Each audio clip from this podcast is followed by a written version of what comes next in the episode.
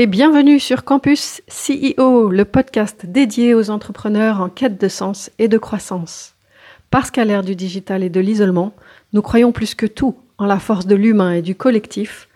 Nous nous sommes réunis à cinq Thierry Merchiol, Christelle Chazel, Gérald Rocher, Patrice Irénée et moi-même, Christelle Rigolier, pour lancer ce podcast Campus CEO. Bonjour à tous euh, dans les épisodes Campus CEO de nos, croyances. Aujourd'hui, euh, je vais vous parler de la mienne. Et euh, c'est une croyance, je travaille avec des entreprises de services numériques, des ESN, et je travaille aussi avec des clients directs et, avec le même type d'équipe, et donc des consultants informatiques sur des projets différents. Et euh, moi, je me rends compte que c'est beaucoup plus difficile euh, de motiver les équipes dans une ESN que dans une, dans une entreprise euh, où il y a un service informatique. alors, j'ai essayé de voir pourquoi. je trouve que quand on réunit les équipes, même s'ils ont euh, ils appartiennent, ils travaillent sur ils ont les mêmes compétences, ils travaillent un peu sur les mêmes euh, sujets, mais ils ont des projets différents, ils ont peut-être des problématiques différentes. Et moi, les, équipes dans les ESN ont vraiment du mal à considérer qu'ils font partie de la même équipe. C'est-à-dire qu'ils ont leur projet à eux et ils considèrent que ce qui se passe dans le projet d'à côté ne les intéresse pas. Alors que j'ai, euh, je travaille aussi dans une autre euh, entreprise où on est dans un service informatique. Et là, on travaille tous pour la même entreprise et ils considèrent que les problèmes de, du projet d'à côté sont aussi ses problèmes à lui. Voilà. Oui, donc ça, ça veut dire quoi? C'est que d'un côté, il y a une notion d'équipe? Oui. Et de l'autre, il n'y a pas cette notion d'équipe. Ils veulent, ils veulent pas considérer qu'ils sont de la même équipe ou ils, considèrent que leur problématique ne, ne peut pas intéresser les autres et ils ne, peuvent, ils ne veulent pas s'intéresser aux problématiques des autres. Et concrètement, comment tu l'observes? Ben, Dans les réunions, euh, ils ont du mal à. il n'y a pas de rebondissement en fait, il n'y a pas de co-création. C'est-à-dire que euh, moi, j'essaye d'animer les équipes de la même façon. Hein. Euh, j'ai un point équipe euh, et j'essaye de leur de, leur amener les, sujets ben, les sujets de la semaine parce qu'en plus ils ont le même client au final, mais ils sont sur plein de projets différents et ils s'intéressent pas vraiment à ce que fait le voisin. Quoi. Donc il y a une question de motivation. Est-ce qu'il y a une notion liée au, au but du, du, du développement? Parce que dans un cas, euh, c'est différent par rapport aux autres. Après, on, sait effectivement, euh, les gens qui travaillent dans les ESN, souvent, euh, sont, des gens très individualistes. Hein. Il y, a aussi, il y a aussi ça. Hein. Alors moi j'ai beaucoup travaillé avant historiquement dans les ESN. on était organisé par projet et à partir du moment où on était dans le même projet, on arrivait à s'intéresser. Et c'est vrai que quand on sortait, en fait, l'émulation dans un projet était possible, mais dès qu'on était, euh, on, voyait plus globalement les projets l'un à côté de l'autre, on n'arrivait pas à, créer du lien entre deux projets différents, par exemple. Hmm, moi aussi, j'ai travaillé dans une ESN et en revanche, j'étais sur site, dans la maison mère, on va dire ça.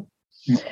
Et, et j'ai pas euh, eu cette impression pour ceux qui étaient sur site. En revanche, je suis d'accord avec ça pour ceux qui étaient chez le client, externalisés. Euh, Est-ce que dans ton cas, c'est pour tout le monde ou c'est uniquement pour ceux qui sont euh, chez les clients? Alors, moi, dans mes équipes, effectivement, euh, là où j'ai le plus de mal à le, plus de mal à, motiver les gens, c'est quand, quand ils sont euh, ben, chacun sur leur projet et euh, en télétravail ou euh, directement chez le client et qu'ils ont du et qu'ils viennent pas euh, sur le sur le site de, de l'ESN. Ça c'est le premier point. Le deuxième sur les autres, là où c'est un client avec une équipe de DSI, ils se retrouvent au moins trois jours par semaine et c'est vrai qu'il y a plus de cohésion d'équipe. par contre, moi, j'ai été quand j'étais dans dans une dans une société de service, euh, j'étais tout le temps sur site en fait, hein, on était euh, projet et euh, sur site et pas chez client. et on était vraiment segmenté par, par projet. Et on avait du mal à. Il n'y avait pas une cohérence d'équipe. Alors, il y avait une cohérence. il y avait quand même, par contre, quand on est sur site, il y avait, on, retrouvait quand même. mais en dehors de ça, c'était la vie, la vie de l'entreprise à travers l'afterwork en fait. On arrivait à se retrouver en afterwork, mais pas, mais pas dans les problématiques boulot. Ça, ça, ou, euh, moi, ce que moi, ce que je trouve intéressant ou ce que j'aimerais euh, créer dans, dans les équipes, c'est leur dire, mais vous faites le même métier et vous pourriez partager euh, plein de compétences ou au moins des, des, des outils. Et, et là, en fait, on est tous sur, sur chacun fait, fait, dans, fait dans son coin. Ça me surprend pas plus que ça parce que l'un des ingrédients euh, majeurs pour créer de la dynamique d'équipe, de la coopération, d'après moi, c'est d'avoir une vision partagée. Et donc, on est sur des projets différents, euh, ben, s'il n'y a pas à un moment donné un, un, espace où tu crées, où tu co-construis euh, autour d'une vision partagée, de la raison d'être de l'entreprise, etc., euh, c'est sûr que tu vas avoir du mal à rassembler tout le monde dans une même direction. Oui, oui, c'est sûrement, c'est sûrement l'histoire de la raison d'être. Après, euh, ouais, c'est. C'est la raison d'être en silo, en fait, dans les entreprises. C'est-à-dire chacun, euh, c'est vertical, en fait. On travaille par spécialité ou par projet. Et est-ce qu'il n'y a pas un effort à faire au niveau du management pour faire en sorte que ben, ces équipes elles aient besoin d'échanger ensemble et de partager certaines choses?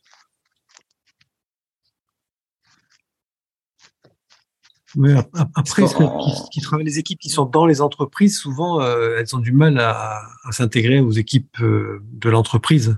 Elles sentent bien qu'il y a une dichotomie entre les, les salariés de l'entreprise, les collaborateurs de l'entreprise et eux qui doivent se rapporter pendant un temps limité sur, sur une tâche euh, spécifique. Et ça, c'est compliqué aussi, j'imagine, d'être motivé quand tu, tu débarques dans, dans une équipe qui qui t'accepte du bout des lèvres. Moi, je me rappelle mes collègues qui étaient chez le client, ils étaient euh, contents d'être chez le client, mais en effet, ils se ressentaient ni appartenir à l'entreprise cliente, ni à l'entreprise qui les envoie parce qu'ils sont physiquement pas euh, intégrés dans l'entreprise qu'ils envoient et euh, on va dire sur un plan plus enfin légal, ils sont pas non plus de l'entreprise où ils travaillent tous les jours. Donc Et, et, donc, du coup, moi, la réflexion, ça, ça m'amène, c'est euh, euh, quelle clé, à la limite, il faudrait utiliser pour, euh, pour ce genre de population? Parce que moi, j'en ai, en fait. Et moi, je l'ai beaucoup vu en, dans les ESN sur la période Covid. Et, si on, on s'est rassemblé aussi par rapport au Covid au départ, la jeunesse de, de Campus CEO. Et moi, ce que je me rends compte, c'est que, en fait, pendant ces deux ans, euh, j'ai constaté qu'ils étaient beaucoup en télétravail. Alors moi, je travaille beaucoup avec euh, des, des sous-traitants ou des, des, consultants qui travaillent pour un, un, grand groupe aéronautique de Toulouse. Et, euh, tout le monde s'est retrouvé en, en, télétravail. Et euh, je trouve que du coup, la motivation des gens est... Euh, et il y, a eu un... Comme, comme ça s'est périclité un peu, on n'est plus du tout dans les mêmes habitudes ou dans les mêmes standards que ce qu'on a connu avant Covid au niveau euh, motivation et euh, travail d'équipe. C'est sûr que les gens n'ont plus euh, l'occasion de se croiser par hasard, on va dire, que ce soit au café ou dans les, dans les couloirs. Et donc, il y a besoin de créer ces espaces-là. On, dit que c'est le télétravail qui, en, en, réalité, on peut recréer les conditions qui, qui maintiennent le travail d'équipe et la coopération, mais il faut le faire de façon consciente, puisque il n'y a plus l'environnement qui, qui, nous permet de le faire inconsciemment. Mais ça veut dire quoi? Ça veut dire qu'il faut faire des, des réunions euh, café? Oui. Pas forcément café, mais en tout cas de se réunir, ouais, tous. C'est le nouveau rôle des managers, c'est d'animer cette équipe-là sous un, un, autre format. Mais en distanciel, on est d'accord? En distanciel? Oui.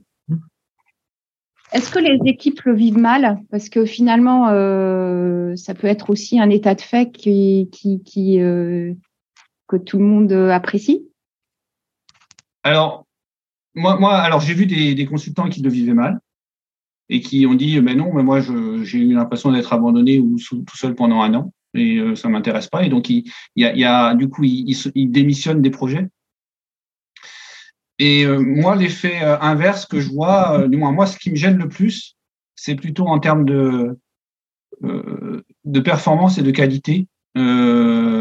sur, les projets, je trouve qu'on a perdu et, et j'arrive pas à, à, retrouver un niveau d'exigence minimum sur, sur, ça. En fait, il, y a, ils ont ils ont beaucoup moins envie de, où il y a, il y a plus cette envie du travail bien fait en fait.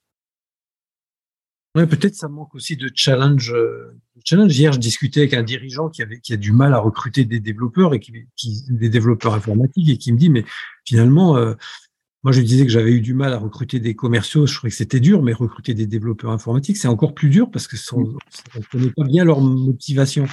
Et la conclusion qu'on a eue tous les deux, c'était que leur motivation, pour les bons développeurs, c'est le challenge technique. Le challenge technique, donc si c'est cracher des lignes pour cracher des lignes, il n'y a pas d'intérêt, mais si c'est résoudre un problème technique ou trouver une solution, une astuce pour aller plus vite, aller plus simplement, euh, là, là, ça, là, ça vraiment, c'est motive. Donc, c'est peut-être aussi que les projets tels qu'on les, leur propose sont pas adaptés.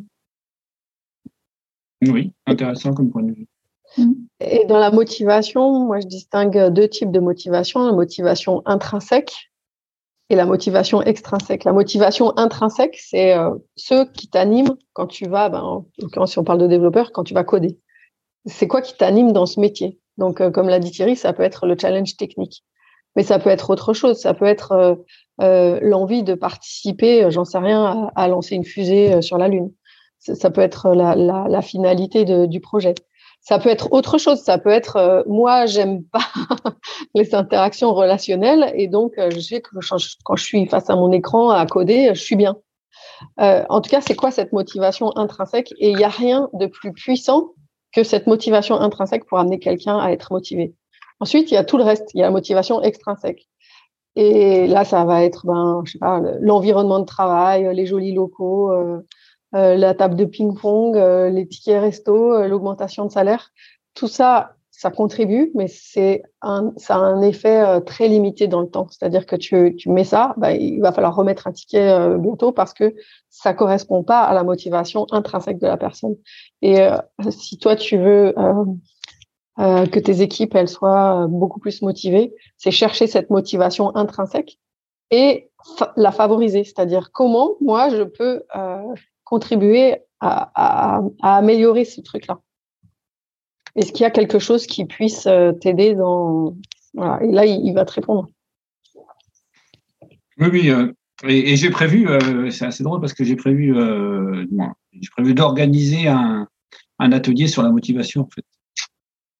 Parce que aussi, et tu me disais, en, fait, dans ces communautés aujourd'hui, on a du mal aussi à recruter et il y a beaucoup de turnover en fait. Et ce que j'aimerais éviter, euh, c'est que au moins ce qu'on ce qu'on a, on les garde. Et après, voilà, c'est parfois la motivation. Quand la motivation intrinsèque, c'est le salaire, euh, là, pour le coup, euh, c'est, ben, ça va être des, des mercenaires. On va aller trouver ceux qui les payent le plus. Oui. Mm. Oui, oui. Et puis le marché est, est, est très concurrentiel en ce moment. Voilà. J'ai quand même l'impression que globalement, bon, on va vers des métiers de spécialistes et que ça a tendance à verticaliser quand même énormément. Plus si on ajoute un peu d'individualisme, c'est-à-dire euh, on regarde chacun nos intérêts. C'est peut-être un des challenges à venir des, entreprises, non ça? Oui, mais je, lisais une étude sur euh, l'intérêt au travail, euh, plus, globalement en dehors des ESN et des choses comme ça. Aujourd'hui, il y a un vrai, une vraie vraie révolution. Hein. Euh, tout le monde se pose la question de savoir euh, effectivement pourquoi je vais au boulot, pourquoi ça a du sens, etc. Et, et, et cette motivation, elle a changé. Elle a changé euh, liée, au, lié au Covid notamment. Mmh. Moi, je crois qu'on est beaucoup plus chacun dans une quête de sens. En effet, aller travailler pour aller travailler, est-ce que ça a vraiment du sens? Si, tu as l'impression de contribuer à ta propre mission sur Terre Oui, euh, et sinon, euh, oui, ça, ça aide pas les gens à être motivés. Oui, mais tu vois, pour un CEO, savoir diriger, c'est aussi prendre ça en compte et, dire, ben voilà, je change, je, je, je change, je fais des les changements nécessaires pour que euh, cette motivation intrinsèque, elle soit retrouvée ou toujours présente ou, ou améliorée. Exactement. Et rien de plus puissant quand la, mission de la personne à l'intérieur d'elle colle avec la mission de l'entreprise, la raison d'être. C'est euh, quand les deux sont alignés, tu n'as pas de problème de motivation. Alors parfois, c'est bien de laisser partir en effet les gens parce que s'ils sont pas, euh, tu vois, tu, peux. Alors moi, je suis euh, pour le coup contre. Enfin, je suis pas forcément favorable à la carotte et au bâton, hein, parce que c'est, tu vas t'épuiser en tant que dirigeant, en tant que responsable d'équipe, à motiver tes équipes. Bon, très bien. Merci pour ce sujet, Gérald. Très intéressant. À bientôt. Merci, à bientôt.